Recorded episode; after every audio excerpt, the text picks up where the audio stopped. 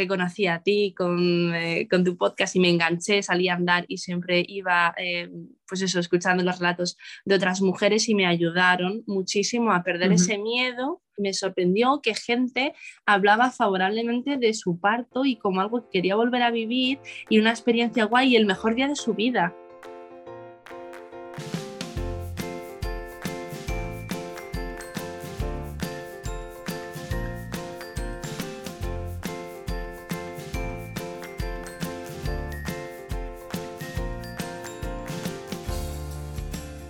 Bienvenida, esto es Planeta Parto, el podcast en el que hablo con mujeres sobre sus relatos de parto y la manera única en la que dieron a luz a sus bebés. Aquí vas a descubrir un mundo de relatos positivos y empoderadores sobre el parto. Yo soy tu anfitriona, Isabel Anthony, mamá de tres niños y activista a favor del parto respetado. Acompáñame cada semana y escucha relatos emocionantes, conmovedores e informativos que te ayudarán a conocer y vivir el parto de otra manera.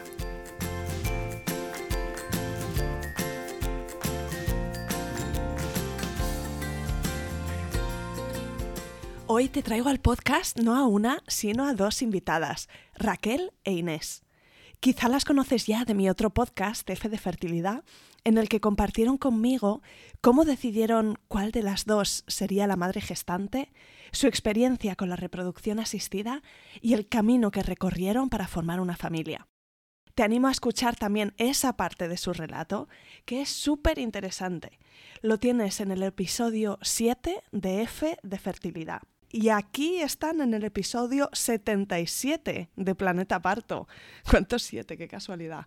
Hablando de números, me equivoqué en la fecha de cumpleaños de Bryce, que nació realmente el 15 de septiembre del año 2021. Así que enhorabuena Bryce en su primer cumpleaños que llegará pronto después del verano. Y volviendo a este episodio, Raquel nos cuenta aquí su relato de parto e Inés aporta también mucho valor al episodio compartiendo su lado de la experiencia. Espero que lo disfrutes tanto como yo. Empezamos. Bienvenidas Raquel e Inés. Muchas gracias. a ti por invitarnos. Contadme un poquito pues, de dónde sois, dónde vivís y cuántos sois en vuestra familia. Bueno, pues yo soy Raquel y soy de Madrid. Y yo soy Inés y soy gallega, soy de Coruña, pero vamos, ya afincada aquí en Madrid desde hace 11 años prácticamente, o sea que me siento casi madrileña. Formamos una familia de cuatro, estamos nosotras dos con Bryce, que es nuestro niño, de nueve meses actualmente. Y nuestro perrito, ¿no? Sí, nuestro perrito. Que ya estaba con nosotras desde hace mucho tiempo y, y ahora pues ha cogido a Bryce muy bien también. Como hermanito pequeño. Raquel, cuéntame cómo te encontrabas en el embarazo, ese primer trimestre, eh, si fue uno que empezaste a tener los típicos síntomas y estabas hecha un pues, trapo. Al principio estaba bien, sí que es verdad que mm, se me alargó mucho el tema mm, del sangrado de implantación, se me alargó muchísimo, la verdad, y entonces era como una preocupación mm, constante. La verdad, luego ya bien, la verdad que llevaba bien el embarazo, lo que pasa que tenía sea, tenía un hambre y, y, o sea, constante, ¿verdad? O sea, unas ganas de comer. yo en mi caso, por ejemplo, llevaba muchísimo, muchísimo tiempo sin comer carne. Eh, y con el embarazo, según fue pasando, a ver, se supone que dicen, bueno, ya con los, a los tres meses las náuseas se van y tal, bueno, pues a mí me empezaron. Se agravaron muchísimo, lo pasaba fatal, me daba asco la comida, Em, volví a comer carne, eh, no sé, o sea, era como otra persona, de verdad. Aparte yo que suelo cuidar mi alimentación y tal, bueno, pues en el embarazo fue cuando peor comí, luego me sentía culpable, era ahí como un círculo, bueno, o sea, terrible, sobre todo los primeros, los primeros meses. Pero bueno, al margen de eso lo llevé, lo llevé bien, lo llevé bien. ¿Qué pasa? Que engordé mucho. Cogí mucho peso, cogí 20 kilos eh, lo disfruté muchísimo, también te lo digo, ya no solamente por el peso, por comer lo que quisiera, porque también me sentía luego culpable ¿no? De, no, de no cuidarme, pero eh, lo disfruté porque fue la época en la que mejor me he visto. O sea, no he tenido ningún complejo, eh, me he visto genial, me he sentido especial, mm, o sea, me veía, no sé, radiante, te lo juro, estaba feliz, o sea, estando embarazada me he sentido súper bien, súper bien, genial. Sí. Qué guay que tengas ese, recuerdo tan bonito, ¿no? Como que, que había una, una luz. Primero yo ya conmigo misma y luego una vez que empecé a sentir a Bryce en la tripa, cómo se movía, que me pareció algo, eh, o sea, es que indescriptible el poder crear vida dentro. Mm, eh, ya, mm, o sea, no sé, o sea, súper especial. Yo, o sea, estaría embarazada mm, continuamente, la verdad. Me, sentía muy bien, me sentía súper bien. Ya te digo, a pesar de esos, primeras, esos primeros meses así como con, con náuseas, malestar y tal. Y bueno, y luego me dolía mucho la espalda por eso, porque pues me pasé, fue un sin límite. Luego también fue un poco como en plan rebeldía, porque bueno, hubo un comentario de un médico como que me molestó un poco, ¿no? Como que era súper significativo el peso. Eh, y claro, yo decía, jolín, es que bueno, primero el comentario de hacerte sentir mal, que creo que está fuera de lugar, ¿vale? Y luego, por otro lado, que tampoco creo que sea lo mismo una persona que esté mm, sana dentro de su peso, que engorde 10 kilos en un embarazo, a una persona que tenga sobrepeso e igualmente engorde 10. Entonces, mm, bueno, luego ya fue como por rebeldía, pues voy a seguir comiendo lo que quiera. Total. Te lo pedía el cuerpo de alguna forma y también, claro, llevabas como muchos años como muy pendiente, ¿no? En el tema de la reproducción asistida. Eso, una liberación. Sí, era mi momento. Además me aproveché al máximo. o sea, a ella la llamaba y le decía, eh, a lo mejor me llamaba, salía de trabajar y yo a lo mejor acababa de vomitar y la decía, tráeme, tráeme una hamburguesa, por favor. Y ella alucinaba, la pobre, ¿sabes? Pero yo era feliz, o sea, yo, yo estaba pletórica, pletórica. A ver, y ella estaba bien, o sea, todos los análisis, sí, todos los valores, todos los valores le bien. O sea, ha tenido la suerte también de que no tenía que cortarse de pues, azúcar, o sea, todo, todo ha salido bien. Pero bueno, también de conciencia. Me imagino que esa primera ecografía que te hicieron en el primer trimestre en el que oyes el, el latido, que os daría a las dos una, una tranquilidad y, un subidón tremendo. Felicidad plena, o sea, era como, no puede ser que todo sea, se esté yendo tan bien y, y, o sea, que, que estemos tan felices. Era, era genial, estábamos deseando poder gritarlo al mundo y contarlo porque sabíamos que había mucha gente que iba a alucinar. Eso es otra parte. Nosotras teníamos, o sea, bueno, claro, después de tanto tiempo acumulado, teníamos tantas ganas de decírselo a todo el mundo. ¿A quién se lo pues dijisteis primero? ¿Y qué, cómo fue la reacción? Pues el mismo día de Nochevieja se lo contamos a mis padres, porque ya les habíamos dicho, como sabían el proceso, les habíamos dicho que, bueno, que había salido negativo y claro, para nada se lo esperaban, se lo esperaban. Así que el mismo día 31 de diciembre en la cena de Nochevieja, pues eh, dimos la noticia y bueno, pues imagínate, o sea, súper contentos, la verdad. Y luego con el resto hicimos un poco lo que quisimos, porque vimos que socialmente, Jolín, estaba muy establecido que hmm. tienes que esperar a los tres Hay meses. Que esperar a que todo vaya bien. Para que todo vaya bien. Y es como, mira, llevo cuatro años esperando, estamos pletóricas de felicidad. si algo tiene que salir mal, va a salir mal igual lo cuente o no, y a lo mejor si lo cuento me va a ayudar más. Así que mira, estamos embarazadas. Claro, punto. es como que la gente, como que sí, lo, lo normal por, por, sociedad es contarlo a los tres meses cuando ya te dicen que todo va bien y tal. Porque si algo va mal, no lo puedes contar o cómo funciona. O sea, eh, nosotras dijimos, mira, eh, estamos embarazadas de un mes, estamos contentas, yo me moría por contárselo a todo el mundo. O sea, es que hablaba con la gente y mi cabeza solo pensaba, madre mía, cuando te diga lo que te tengo que decir, madre mía. O sea, que no pensaba en nada más. Y yo ya le dije un día, gorda, yo es que lo quiero contar ya. Y, así fue, digo, es que, ¿qué más da esperar a los tres meses? O sea, si algo va mal, nadie lo va a pasar peor que tú. Total. O sea, Así que ya está. Así que fluimos. Desde ese momento, pues ya está. Pues mm, quedábamos con amigos, nos apetecía, pues lo contábamos. Claro, la gente alucinaba porque nadie sabía nada de todo este plan de años atrás de trabajo. Y, nos, y claro, bueno, contábamos la noticia y además todo el proceso, así que nosotras disfrutábamos muchísimo, la verdad. Así que el embarazo bien y ningún susto y mm, bueno, pues cambiasteis a lo mejor de estar haciendo muchas, muchas visitas eh, médicas en la clínica privada, ¿no? Para la repro, de, como, que hay ahí como mucho seguimiento y mucha atención y el seguimiento al embarazo lo hiciste con la seguridad social. Lo hicimos con la seguridad social, sí, y la verdad que nada, todo súper bien. Tuvimos nada, un pequeño susto en la, en la ecografía importante esta de la semana 20, que le vieron un quiste en la cabeza, Bryce, un quiste de en el plexo coroideo, mm, puede ser. Como, bueno, es como una acumulación de líquido y tal. Em, pero bueno, nada, luego se resolvió enseguida. Lo que pasa es que ahí aprendimos que ya todo eran preocupaciones. Que no se había terminado. Ahí aprendimos que estaba empezando realmente. Que estábamos empezando a ser madres y que de todo era una preocupación a partir de ese momento, ¿no? O sea, que dale, sí, ya pero... bebé bien, pero ya cada cosa. Aparte, ahora, Jolín, con todo lo que se ve, gracias a la ciencia, todo lo que les pueden ver. Claro, antes te decían, vas a tener un bebé punto. Y cuando tenías el bebé, pues ya se veía todo. Pero ahora te dicen. Sí, porque su madre nos contaba que a mí es que no. ni el sexo, claro. Ni ecografías ni nada, ¿sabes? Y ahora. Te lo miran todo. Entonces, claro, pues hasta una manchita que tiene ahí, pues ya te preocupa. Y de cara al parto, ¿qué intenciones teníais? Veíamos el parto como algo, bueno, que está ahí, ¿sabes? Lejano, con respeto, pero que está ahí por lo que pues socialmente siempre nos han contado, ¿no? O siempre nos han contado nuestras madres y tal. Eh, claro, yo soy una persona que necesito tener toda la información antes de que me pase algo, ¿vale? Tanto para bien como para mal, yo me siento segura sabiendo todas las posibilidades y ya lo gestiono yo. ¿Qué pasa? Que con el tema del COVID, pues no tuve mm, opción de, de clases preparto.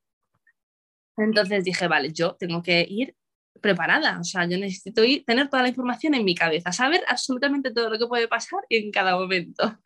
entonces, a mí, por ejemplo, una de las cosas que más me asusta de ir al médico es a lo mejor que me hagan algo y yo no estar informada de eso. Así que empecé a documentarme, empecé pues primero em, por Instagram, eh, pues un montón de matronas. Eh, te conocí a ti eh, con, tu podcast y me enganché, salí a andar y siempre iba, eh, pues eso, escuchando los relatos de otras mujeres y me ayudaron muchísimo a perder ese miedo a ver la, la naturalidad de todo, em, la enganché a ella porque le decía, no, no, te vienes conmigo y mira, te pones un casco porque mira, no vamos a volver a escuchar a esto, porque has, escuchado a esta chica, mira, ¿te acuerdas? Fíjate su relato, bueno, yo estaba, o sea, casi obsesionada. Y, aprendes también que, que, o sea, porque tú sin tener ni idea, tienes eso ahí de, vale, pues el parto, buf, un trauma o una situación complicada, pero que pasa rápido y aprendes en que hay dos mil millones de partos distintos, o sea, tantos partos como... como, como sí, o sea, yo aprendía que no tenía que asociarlo como algo negativo, que parece que hmm. no sé, ¿no? Y como algo de miedo y un mal momento, o sea, me sorprendió que gente hablaba favorablemente de su parto y como algo que quería volver a vivir y una experiencia guay y el mejor día de su vida. Y yo decía, jolín, o sea, yo quiero eso. Entonces, según vas teniendo la información, claro, al final te das cuenta de que cuanto más entiendes, pues, pues mejor vas a afrontar ese momento, ¿no? Entonces, ¿qué pasa? Que sí que es verdad que llegué un poco como casi a obsesionarme, la verdad. Eh, me metí demasiado, ¿sabes? Aparte, a, mí me encanta, pues eso, saber cosas y investigar. tengo unas amigas que estaban haciendo, bueno, estaban estudiando medicina y tal, y decían, pero ¿cómo sabes eso? Y yo decía, no, no, es que si volvieran a hacer, creo que sería matrona, porque es que me encanta. Y yo o sea, me metía, me, me informaba de unas cosas, ella cada vez que venía a trabajar y la contaba cada día una cosa nueva, alucinaba.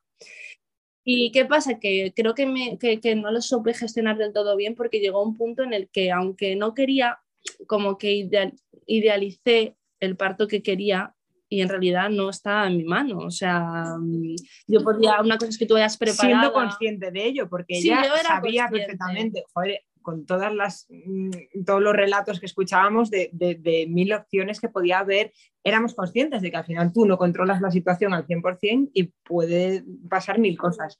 Pero Exactamente, me sentí más segura. Eh, tenía claro decisiones que, tenía, que quería tomar, desde, por ejemplo, pues a mí me tocaba dar a luz en un hospital por cercanía y tal, que es el mismo hospital en el que yo había nacido, y me planteé, aunque luego no llegué a hacerlo, pero me planteé el hecho de que, jope, no sabía que tenía libre elección del hospital para donde quería parir, podía además hacer una visita para saber, bueno, pues qué protocolos tenían y, es que yo eso no lo sabía. O sea, mi madre, mi madre, por ejemplo, alucinaba cuando ya la contaba eso. Plan de parto, cuando decías plan de parto. Claro, yo fui con mi plan de parto, entonces, ¿sabes? O sea, la gente, hay gente que mira como diciendo, pero se la está yendo la olla, ¿sabes? Entonces, bueno, pues con el tema de la epidural, pues me informé mucho, quería saber lo que sí, lo que no. Em, entonces, bueno, después de todo, todo lo que me documenté, sí que es verdad que quería, al final decidí por, ir a ese hospital público que me, que me correspondía eh, a dar a luz, simplemente porque me daba miedo cambiar y que pasara algo y sentirme, em, no sé si culpable de haber tomado esa decisión, ¿vale? También quizá porque era primeriza. Y, em, y bueno, quería, por un lado, intentar que fuera un parto lo más respetado posible. Yo fui con mi, con mi plan de parto decidida, así que iba también con la mente abierta de adaptarme a la situación y de dejarme ayudar por los profesionales, pero bueno, teniendo claro un poco lo que yo, lo que yo quería. Eh, lo estudiamos todos juntas además eh, mm. y, y, ella participó absolutamente en todo porque para mí era importante eh, su decisión y su postura, que también tampoco es fácil. ¿Y tú cómo lo sentías, Inés? ¿Tenías como la sensación, ¿no? al, tener también estas conversaciones que compartías de la experiencia del embarazo y del parto, por, por poder vivirlo a través de Raquel? ¿O había también una parte de decir, ay, esto era algo que hubiese querido para mí? Eh, en ese punto ya no, o sea, ese, ese, punto yo creo que lo pasé años atrás, eh, de decir, jolín, estaba tan mentalizada de que iba a ser yo y me había mentalizado tantísimo y lo tenía tan claro que, cuando tuve que, asumir que iba a ser ella, ahí fue cuando más me costó, ¿sabes? Pues a lo mejor iba a algún proceso de inseminación o algo y era como, jo, o sea, ¿cómo puede ser que hace seis meses estuviera yo en esa situación?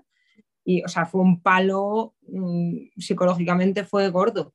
Pero en ese punto ya de embarazo, o sea, yo ya era tan feliz, ya solo quería que ella estuviera bien, que, se, respetara todo lo que ella quería, o sea, yo me sabía el plan de parto de pe a pa, o sea, yo, yo quería que ella estuviera bien en todo momento porque o llegaba el momentazo, o sea, mola, o sea, llevamos tantísimo tiempo esperando para eso que yo ya no tenía ningún tipo de, o tenía que estar yo ahí, no, o sea, yo ya eso ya lo había pasado y, y, yo ya solo quería que ella estuviera bien y que saliera todo bien y Dios que viniera ya mi bebé ella no quería que pasara el embarazo porque estaba tan feliz embarazada. Es verdad, yo no quería que acabara. Yo solo quería que avanzara el tiempo, venga, porque sácalo. Y entonces, ¿cómo fue? No sé si Bryce se hizo esperar o si... Sí, sí, se pasó de la se fecha pasó de la fecha, eh, yo al final pasó lo que yo no quería que pasara, que fuera que fuimos, eh, tuve una inducción de, al parto, porque me pasé dentro de las, bueno, de las fechas con las que trabaja el hospital creo que me indujeron a la 40 más 3, me parece que fue.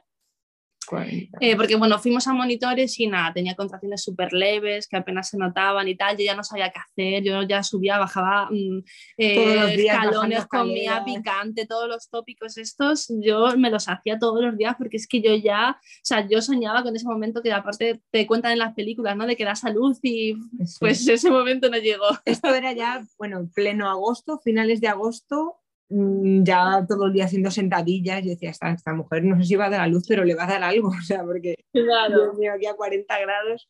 Y nada, nada, ese momento de romper aguas no, o de sentir algo, no llegaba. Así que nada, en el 40 Masters nos dieron fecha de, fuimos a inducción. Yo ya como que psicológicamente ya ahí empezó en plan, pues eso, todo lo que mm, yo vi que me había preparado tantísimo y que había llegado a un punto en el que, hola, esto se me ha ido de, mi alcance, es algo que yo no he decidido, asúmelo, o sea, y no era capaz, ¿sabes? Ahí ya mentalmente me empecé a cerrar un poco. Y porque, claro, me daba miedo, bueno, pues primeriza, inducción, ya acaba necesaria. No pasa nada, no estaba cerrada la cesárea, pero sabía que ya jolín, no era todo aquello para lo que me había preparado y demás. Bueno, aún así intenté ir positiva, me acuerdo que ingresamos un lunes eh, con todo preparado, yo estaba nerviosa, la verdad. Tenía las emociones ahí como a flor de piel, aparte eso yo no, como que no quería dejar de estar embarazada, me daba muchísima pena. dejar con esa tripa y sentir a mi bebé ahí dentro. Y nada, eh, ingresamos, empezamos, mm, empezaron a ponerme prostaglandinas y eso no avanzaba. ¿Qué pasa? Que además eh, nos encontramos que por el tema del COVID, pues yo pasé todo el ingreso sola. A Inés no la dejaron pasar conmigo, nosotras no nos lo esperábamos, justo acababan de cambiar el protocolo y tal. Eh, claro, no estábamos preparados, entonces ella se quedó, me acuerdo, en urgencias esperando con mi bolsa, con mis cosas, con todo. Yo me encontré ya ingresada en la habitación. Eh, mm, y buah, para mí fue, fue súper duro. Sí, cortarte el rollo. total, o sea, todo lo que habíamos hablado, todo lo que teníamos planificado para hacer juntas, ella que me conoce, pues eso a mi límite del dolor, todo lo que yo quería, lo que no, vale, cuando esté así tú, apóyame. Eh, hasta luego, adiós. Eh, me encontré con otra, otra chica que me ayudó muchísimo, la verdad, compartiendo habitación, que a mí, o sea, aparte soy una persona, bueno, que me cuesta un poco, o sea, soy tímida en ese sentido, ¿sabes? Y me costaba y en parte es una situación así, ¿no? O sea, no sé, muy incómodo todo.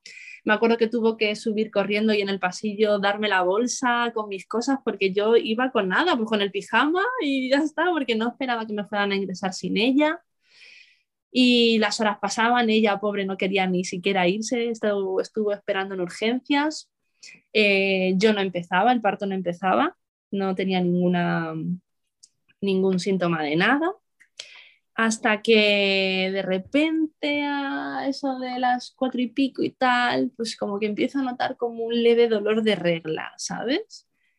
Pero es que yo tenía la idea como que de, o sea, yo, o sea, yo no me veía pariendo. O sea, yo decía, es que no puede ser que yo vaya a pasar por eso. O sea, me parecía tan increíble a la vez y tan o sea, no puede ser que, yo decía, va, esto no es, ¿sabes? Se da nada, alguna molestia. Pero claro, eso iba más, a más, a más. Y me acuerdo, claro, nos comunicábamos por, por WhatsApp. Ella seguía abajo en urgencias, la pobre, y yo le decía, uy, yo no sé si esto está empezando. Y efectivamente, eso ya no, no se detuvo hasta que ya el dolor era, o sea, pasaban las horas, pasaban las horas, yo intentaba hacer todos esos ejercicios, todas esas respiraciones, eh, respiraciones y todo aquello para lo que me había preparado tantísimo. Intentaba hacerlo, pero mm, o sea, llegó un punto en el que mentalmente como que perdí el control en mí y a mí me desestabilizó mucho el estar sin ella.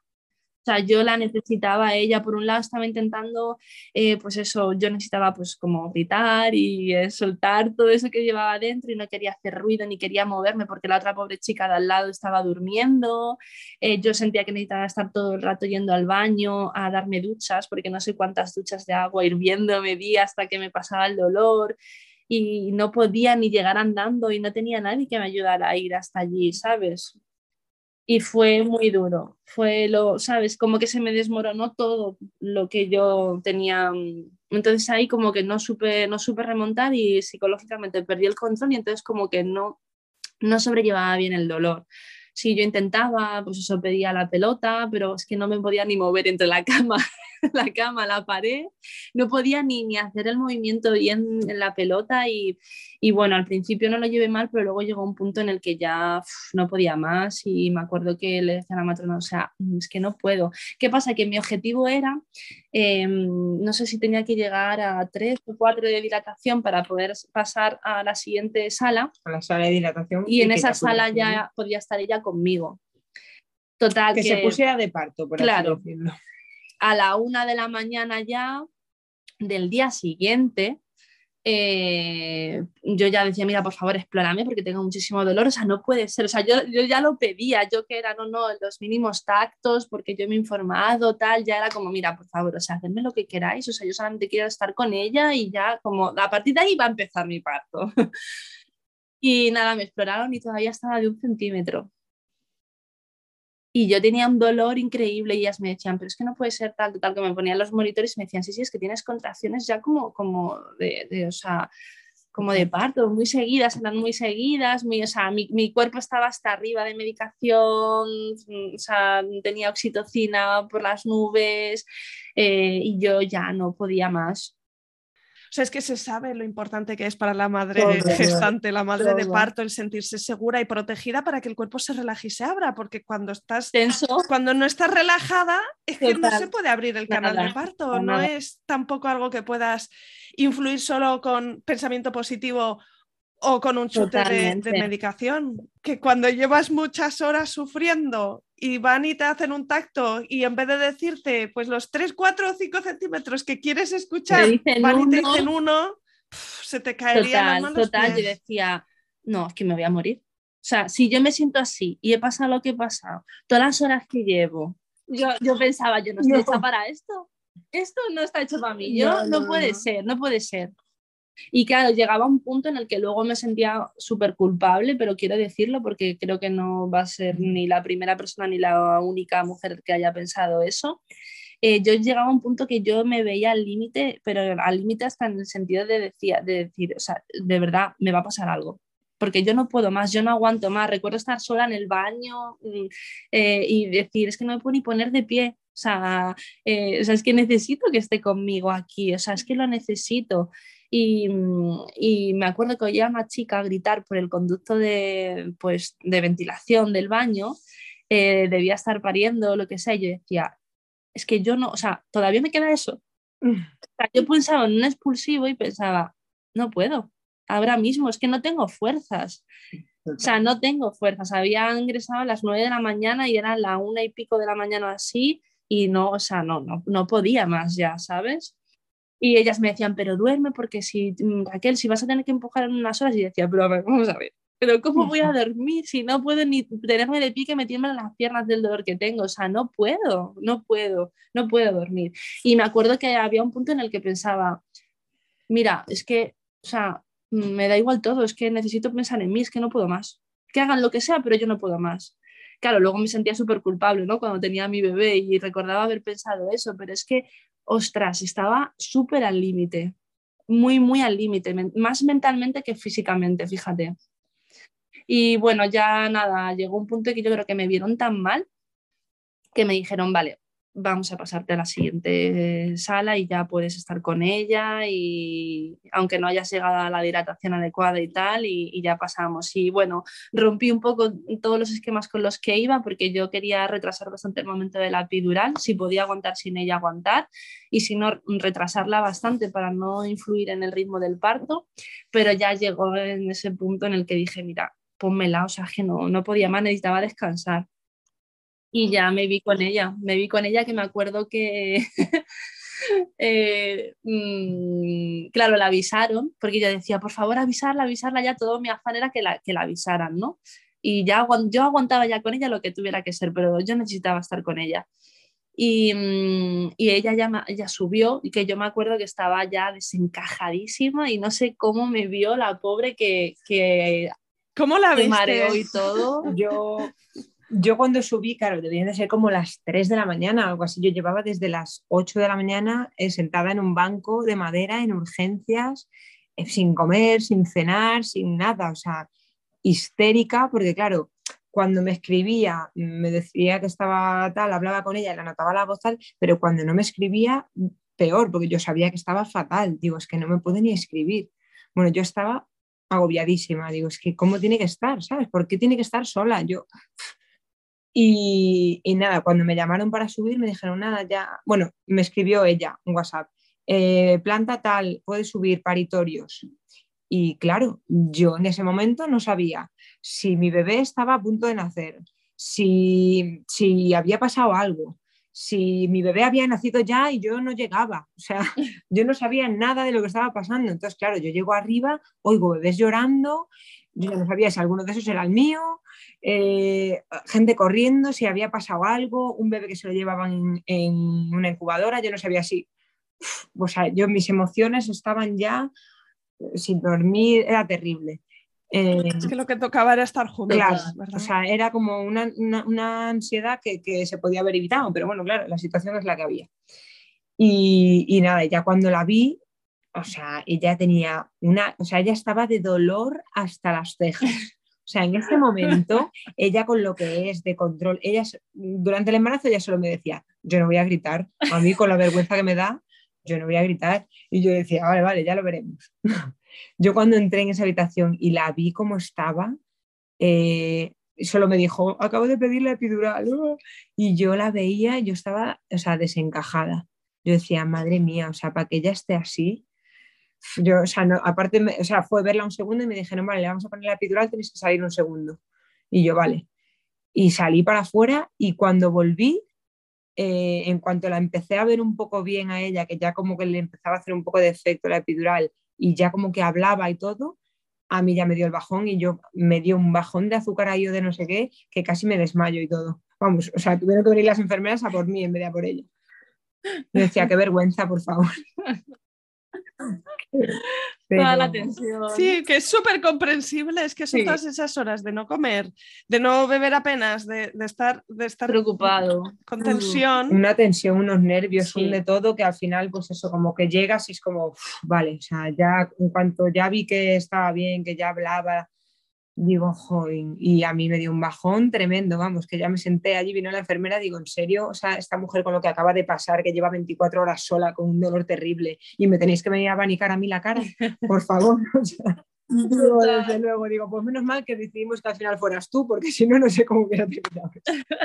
Sí, ahí aproveché para, para descansar ¿Y mm, qué pasa? Que yo creo que en ese momento como que me sentí, mm, o sea, no sé si decir fracasada, ¿no? O sea, como que no había ido todo como yo tenía planificado, que ya dije, mira, de perdidos al río, o sea, me duele, o sea, no quiero sentir nada, o sea, me duele muchísimo, o sea, mm, ya está, cada vez que me pasaba un poco la, la anestesia yo pedía más y, y bueno, considero que me equivoqué, que tenía como que haber mm, reseteado un poco mentalmente, ¿sabes? Pero me sentía súper, súper agotada. Eh, ¿Qué pasa? Que claro, pues aquello se alargaba, se alargaba, yo dilataba súper poco, eh, me habían roto la bolsa ya, eh, allí pasaban las horas, yo ya no sabía ni qué día era, amanecía, anochecía, o sea, eso era ya como eterno y ya llegó un punto, bueno, eh, me acuerdo que vinieron varios ginecólogos, porque pasamos por un montón de turnos, ¿no? Claro. Y repetíamos, volvía alguien el primero, se volvía a ir, volvía el siguiente ginecólogo. Hubo un momento en, el que el niño yo decía, jo, siento muchísima presión, eh, como abajo, pero hacia la zona del culete más, ¿sabes? Pero uf, mucha presión, mucha presión esa, y tenía como ganas de, de pujar. Y decían, a ver, no puede ser tal, total, me miraban y justo el niño pues se había girado y estaba mirando hacia el otro lado. Entonces, bueno, me tuve que poner boca abajo, al final conseguimos que se volviese a colocar bien, pero claro, estaba haciendo la presión como hacia, hacia la parte del culete, no terminaba como de apoyar bien. Eh, nada, ahí estuvimos esperando, intentamos hacer unos pujos, pujamos unas cuantas veces, me acuerdo, vinieron, seguíamos intentando y tal, y nada, en 7 centímetros ya me dijeron que, que llevaba muchas horas con la bolsa rota y que por no progresión del parto que había que hacer una cesárea. ¿Qué pasa? Que en ese momento lo sentí como un alivio, porque yo ya llevaba horas diciendo, por favor, que me manden a, o sea, que vayamos a cesárea, porque es que yo, o sea, es que ya no podía más ya no podía más. O sea, mi único objetivo cada ratito era, em, si cada vez que notaba un poquito de dolor, que me subieran un poco la anestesia para no, porque no, o sea, es que no tenía fuerzas, ¿sabes? O sea, no, no podía. Y es eso que yo solamente pensaba en el expulsivo y decía, ostras, es que no aguanto no puedo. Y es como que mentalmente también te marchas de la situación, ¿verdad? Ya, ya está tan lejos de lo que quería. Y entonces ya era como, mira, ya para qué, o sea, mm, es que no quiero, porque, o sea, no, no quería, no quería, no quería. Y, es verdad que me cerré un poco mentalmente y eso sí que ahora con el tiempo eh, siento un poco como, jolín, no lo hice bien, que no sé por qué nos sentimos así. Si no lo hiciste sería por algo, o sea, yo que lo he vivido ahí todo paso a paso y yo era un poco más consciente que tú, o sea, en ningún momento pensé tenía que haber hecho esto aquí, porque además te conozco y sé cómo es perfectamente e incluso lo hubiera dicho, ¿estás segura? Piensa esto porque tal, pero o sea, es que no, o sea, ni se rindió en ningún momento, ni, ni se echó para atrás, o sea, nada, o sea, estuvo 48 horas intentando tener un parto. O sea, después de haber, fueron muchas horas. Se hizo todo lo que pudo hacer, o sea, está fueron muchas horas, pero bueno, luego o sea, tuvimos una cesárea eh, muy bonita con unos profesionales que nos ayudaron mucho, a, pesar de que fue de urgencias, porque bueno, en la ya en última hora como que se aceleró todo. Eh, sí, desde el momento que te dicen cesárea hasta que estás con el bebé en brazos, a lo mejor han pasado 15 minutos. 15 minutos. 15 eh, minutos, nos dijeron la cesárea a las 11 y cuarto y el niño nació a las 11 y media. Y bueno, dejaron pasar a Inés, que fue algo genial, la verdad. Ella estuvo allí viéndolo todo y, nada, no, nos trataron muy bien, nos respetaron hacer el piel con piel, que para mí, para nosotras era, era importante, algo muy mm. importante. Pudimos ver la placenta, que también nosotras queríamos tener ese recuerdo y, bueno, fotografiarla y, mm. y demás. Y, y, nos sentimos muy bien, la verdad por ese lado mm, fue, fue, fue, fue, genial. O sea, fue tener a nuestro niño encima y fue como... O sea, ya no te acordabas de, de, nada.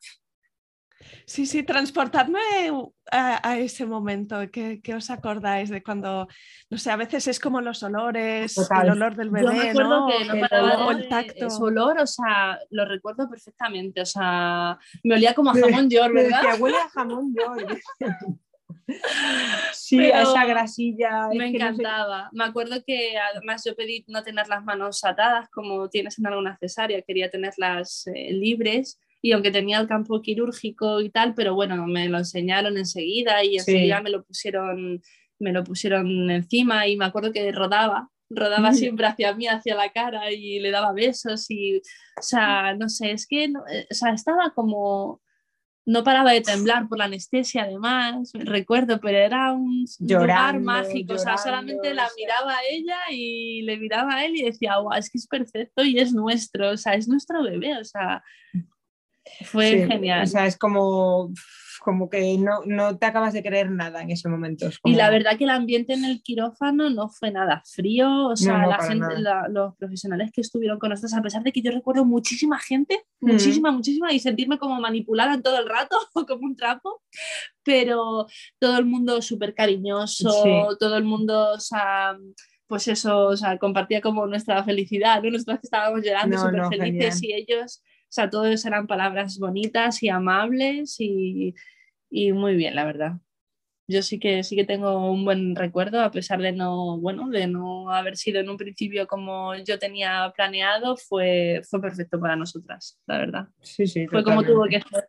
Y sobre todo que lo pudisteis vivir juntas. Eso, fue genial. porque eso, sí que tenían que ocurrir. La gotita, porque, porque hubiera sido duro o sea, para ella también y para mí el no poder estar. Mucho más, mucho más. O sea, yo ahora pienso y digo, jolín, ahora tengo ahí como alguna espinita clavada que digo, si tengo otro y lo tengo yo, mm, me gustaría como sanar esa herida que tengo ahí un poco. Pero digo, wow, es que, que la hayan dejado entrar a la cesárea y verlo. Fue como poner el, el, o sea, es, el puntito ahí. Es genial, la verdad. Pero bueno, la verdad que no acabó ahí el parto porque luego tuvimos alguna complicación.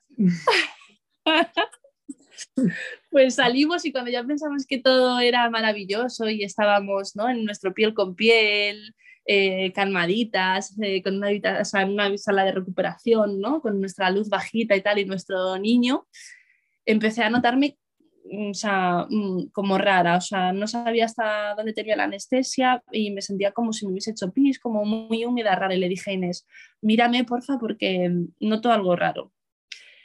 Entonces ya vi cómo bajó otra vez la sábana y que avisaba a una enfermera y dije, uff, algo pasa. Así que nada, vinieron, en un momento yo vi que me quitaban al bebé, que a ella y al bebé lo mandaban eh, a planta y es que... ¿Te sentías un poco mareada, quizás? Sí, resulta que no, que bueno, que tenía, o sea, tenía coágulos de sangre porque no, no, o sea, el útero no, no había vuelto a su sitio y, y, me estaba desangrando. Así que tuvimos muchísimas horas separados, desde ahí no les vi más a ellos Sí, o sea, estuvimos, pues eso, nos pasarían a esa sala como a las 12 o algo así, estuvimos dos horitas con ella. Sí, porque nació Bryce a las once y media de la noche. Y a las dos horitas me dieron al bebé así, me dijeron para arriba. Y ella estaba, o sea, claro, yo ya había visto todo el de sangre que tenía, eh, la estaban apretando la tripa para que le saliera, ella tenía un dolor terrible. Eh, o sea, ese momento fue, el más lo que peor recuerdo. El dolor de ahí fue, fue, fue, fue horrible. O sea, a partir del dolor que tenía. Fue la única profesional, puedo decir, que con la que no me sentí que me trató bien, la verdad, porque, era un poco brusco. Era un poco, brusco, la verdad. Era un poco brusco, tenían que limpiarme bien todos los restos que tenía, que tenía dentro. Y claro, yo ya no tenía casi anestesia. Eh, entonces yo sentía todo. ¿Y qué te estaba como haciendo un masaje para intentar? Una me presionaba la tripa, ella me presionaba la tripa. así hacia abajo para limpiar o sea, la palabra masaje no sé si es lo que más no, porque era como... Sí, te limpian desde las costillas hasta, hasta la vagina, te van empujando, empujando para que salga todo la, toda la sangre y los restos que tienes en el útero. Y con la ya de por sí es impactante porque, ostras. Sí, yo la veía ella, la cara estaba desencajada, la pobre. Yo solamente les miraba, me recuerdo que mi bebé lloraba, que era la segunda vez que lo oía llorar, y yo pensaba, o sea, en ese momento pensé, vale, o sea, si no les vuelvo a ver, porque yo realmente estaba asustada en ese momento, pensaba, he hecho algo bueno en la vida, que, es, que es conocerla, o sea, formar mi familia con ellos y, y, ya está, ¿sabes? O sea, fue, o sea, fue un susto, la verdad. Pero bueno, la verdad que encontré una matrona que me agarraba la mano y no me la soltaba y recuerdo sus ojos que los tengo grabados en mi mente mm, al máximo y me decía, tranquila, respira conmigo y mm, fue maravillosa. Mm. La verdad, así que nada, y al final todo pasó, sí que estuvimos muchas horas separados, Inés se encontró sola en una habitación con un bebé.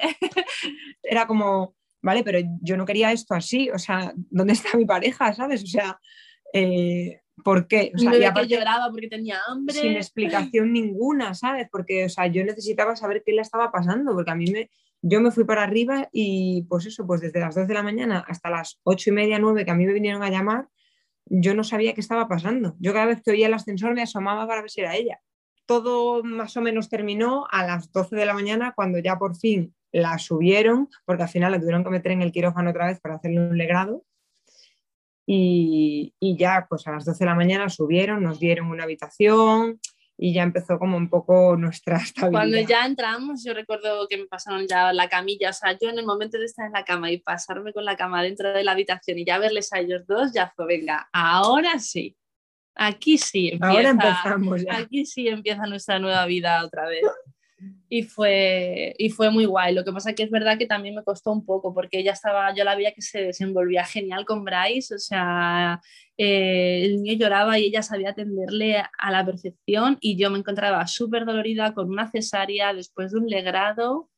Eh, y es verdad que esas horas de separación con él me, me pasaron factura porque mm, mm, no que sintiera rechazo, pero me sentía un poco como como si no tuviera ese vínculo con él. Me costó un poco volver a crearlo, ¿sabes? Y me sentía, pues eso, no me lloraba mi hijo y no podía levantarme de la cama. Y aparte era, era o sea, ya un cansancio físico, un cansancio mental. O sea, yo dentro del cansancio que podía tener, o sea, yo estaba 100%, o sea, yo me podía levantar, yo, ella no, o sea, ella estaba, jolín, hasta que se ha recuperado todo eso, hasta que se recuperó, pues hombre, pasaban tiempo, yo tenía que coger la niña y ponérselo encima, o sea, no se podía levantar 100% con el niño, entonces, pues hombre, obvio que, que no eran las mismas condiciones. O sea que había tenido una hemorragia posparto y a lo mejor quedaba como algún resto de placenta o era que no se había contraído el útero y entonces no, no había parado de sangrar. Eh, sí, o sea, el resto de placenta no. Realmente es como, a ver, como algo la hemorragia. O sea, nunca hemos llegado a saber 100% qué es lo que ha pasado. Yo necesito saber exactamente eh, qué es lo que pasó para sanar mentalmente eso. ¿Vale? Porque es verdad como que tiendes ¿no? a echarte tú la culpa y un poco como quieres entender qué ha pasado, ¿no? Entonces, eh, sí que es verdad que luego, pues eso, viendo, informándote y tal, puedo deducir que un poco lo que pasara fue eso, que al, al, al extraer la placenta ¿no? en la cesárea, quedase algo, alguna membrana, algo que, si no también en la ecografía hasta del día de la semana 20 teníamos una malformación en la placenta, eh, había un hematoma, mm. había un hematoma como que no se había adherido bien. Y no sé, yo o sea, sin conocimiento alguno de medicina, pienso a lo mejor puede derivar de eso, pero es verdad que, que sí que me, que como que yo necesito... Sí, como que no hubo una sentarme explicación con alguien de esto. Y con mi informe médico que me pueda explicar y decirme, pues mira, lo que pasó fue esto o esto otro. O sea, no quiero buscar culpables ni en absoluto porque no, no o sea, ni siquiera voy porque No, pienso que los haya. Simplemente entender qué, qué ha pasado, pues eso de cara a perder el miedo a, a otro embarazo o a otra situación así o no, pero mm, sí que esa parte como que la tengo un poco ahí, como que no la he cerrado. Sí, normal, es que el no saber no, no, no, no permite, no permite el descanso ¿no? mental y de cerrar el círculo. Mm, mm. Bueno, mencionas otro embarazo quizá en el futuro y esto, esto no se dice a la ligera, sobre todo después Hombre. de vivir una experiencia como la, como la vuestra. Así que. Cuando nos, vi, cuando nos encontramos Sí, en el parto, Nos- nosotras siempre, siempre hemos dicho, queremos dos. Así, dos. Era como, vale, es, es guay, ¿sabes? Dos y que no se lleven tampoco mucho tiempo. Y en cuanto subí a la habitación que la iban a poner la epidural, lo primero que me dijo fue, yo así no tengo otro. Fue lo primero que me dijo, ¿sabes? Y entonces se presuponía que yo en ese momento tenía que decirle, vale, no te preocupes, lo tengo yo. Pero yo al verla así le dije, pues no tenemos otro. Se acabó. o sea, hasta aquí hemos llegado. pero nada, se te Mm. olvida, se te olvida y aparte, o sea, ¿Cómo no se te va a olvidar? ¿Sabes? Es que mm, o sea, luego. es que, o sea, me apetece en el sentido de decir, jolín, pues, o sea, es que quiero volver a, a sentir eso y quiero volver a, a- a, mm, pues eso, a sanar, ¿no? A lo mejor alguna herida que queda de mi parto de, jo, me hubiese gustado que fuera así o no, que a lo mejor tampoco es como yo tengo pensado, ¿no? Pero, o sea, como sentirme bien conmigo, porque me acuerdo que cuando llegué a la habitación y cogí a mi bebé y ya estaba con ella, estábamos juntos, buah, me sentía una diosa, o sea, y capaz de todo, me sentía, me sentía genial, todo lo que había pasado, me sentí como, wow, o sea, tía, lo has hecho, ¿sabes? O sea, vale, no ha sido lo que querías, pero, pero mira, mira, ¿sabes? Si te has superado a ti misma y tus miedos y todo. Y en cambio, ahora con el tiempo, es cierto que como que no lo veo así también es verdad que socialmente como que se nos exige mucho siempre, ¿no? Y a las madres y todo, y todo el rato, ¿no? Mm. Y por eso como que digo, jolín, quiero volver a sentirlo y quiero como volver a revivir eso para sanar alguna pequeña herida que tengo ahí todavía. Pero bueno, yo la estoy animando para que sea ella, ¿eh? porque creo que es algo, es algo maravilloso que tiene que, que me gustaría que experimentara, porque es, Totalmente. es ine- es que es inexplicable y es genial, es maravilloso. Y además tenéis, tenéis cinco eh, embriones congelados, ¿verdad? Así que una parte del camino ya está, Ya está ya avanzada, así que quién sabe. No sé si vosotras, igual que tengo unas amigas que para ellas era como lo más normal del mundo, que una fu- fuese, se ident- identificase como mamá y la otra como mami. No sé si esto es algo como súper normal y súper de cajón, en plan, ya está, y, eh, o, o si tenéis como otro... Nosotras también. Nosotras somos, Sí. ella Raquel es mamá y yo soy mami. Sí, Y así, o sea, en la escuela Sí. infantil es así, nos llaman así, viene mamá o viene mami. O sea, nosotras en casa. Pues contadme entonces qué es lo mejor de ser mamá y de ser mami de, de vuestro hijo Bryce. Pues bueno, o sea, yo que, que siempre me han encantado los niños y siempre he tenido como un, don con ellos, ¿no? Porque, o sea, siempre es verdad que he sentido como que los niños me querían, pero, o sea, el tener tu propio bebé, o sea, yo para mí, el sentir que, que es mi hijo, o sea, el, el amor, no, o sea, no te puedes, no se puede explicar cuánto se puede querer a una personita tan pequeña que tú, o sea, al principio yo ahora estaba viendo fotos de cuando era un bebé, digo, es que ahí no te conocía, o sea, yo creía que ya ahí te quería, pero, pero es que realmente ahora ya te conozco, o sea, te quiero tanto, no, no sé cómo explicarlo, no se puede explicar cuánto puedes querer a una persona. Eh, el que te venga a dar un abrazo es que es inexplicable. Cada vez es como más. Porque ahora veo fotos y digo, joder, es que ahí yo creía que ya te quería, ya te conocía, y es que realmente estás en el proceso todavía, porque o sea, hay mucha gente que, que en cuanto nace su bebé se lo ponen encima y dicen Sí, como, me enamoré. "Buah, me he enamorado a primera vista, cómo te quiero. O sea, eh, puede que eso no te pase porque o sea... Nosotros hablábamos, o sea, me acuerdo la semana, a los 10 días, era como, jo, yo siento que me enamoraba de mi bebé ahora. Claro, era como, joder, ahora... no que antes no lo quisiera y ni que antes no sintiera ese subidón de, ¿no? Y esa plenitud, no, pero ahora que estoy cuidando de ti, que veo tu progreso, que me miras, que interactúas, o sea, es una sensación... Y que empiezo a conocerte, ¿sabes? Porque, o sea, eh, eh, a, a, veces como que te sentías mal hasta diciendo, digo, joder, eh, yo no sé si me enamoré al, momento de verlo, ¿sabes? O sea, no sé si me siento mala madre por eso, pero, pero es como un proceso que es tan bonito, o sea, cada paso eh, es como, te da pena porque avanza y, lo que está atrás ya no vuelve, pero, pero cada paso es más bonito todavía, ¿sabes? Y es como un amor inexplicable que, que nunca has experimentado, ¿sabes? Oh, qué guay. ¿Y para ti, Raquel? Pues para mí, o sea, aparte de todo lo que dice Inés, ¿no? Y el amor y demás, eh, para mí el aprendizaje también. Porque yo soy una persona un poco mm, cuadriculada y pienso que lo que yo pienso es a veces la mejor manera y que tengo la razón y tal.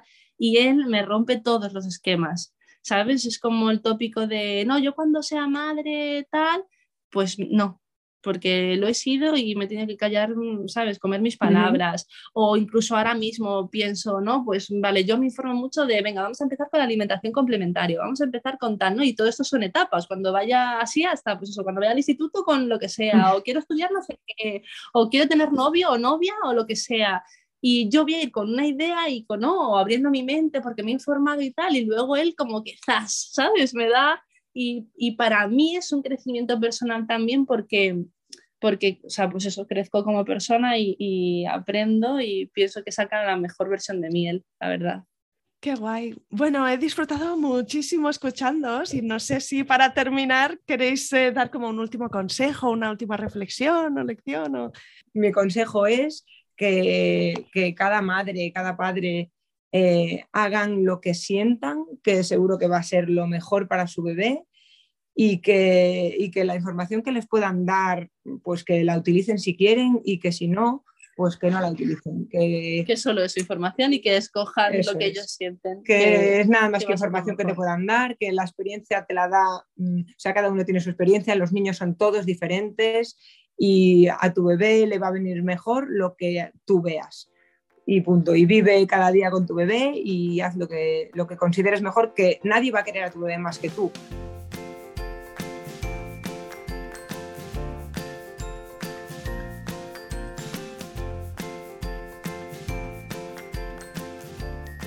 Aquí acaba este episodio.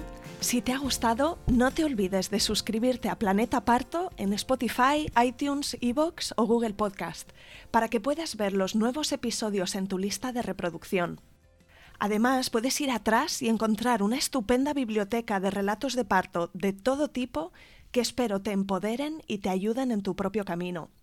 Será genial y te estoy muy agradecida si me dejas un comentario, porque eso ayuda también a que más mujeres encuentren y escuchen este programa, o simplemente puedes recomendarle el podcast a alguna amiga y me estarás echando un cable con el objetivo de ayudar a más madres a conocer y vivir el parto de otra manera.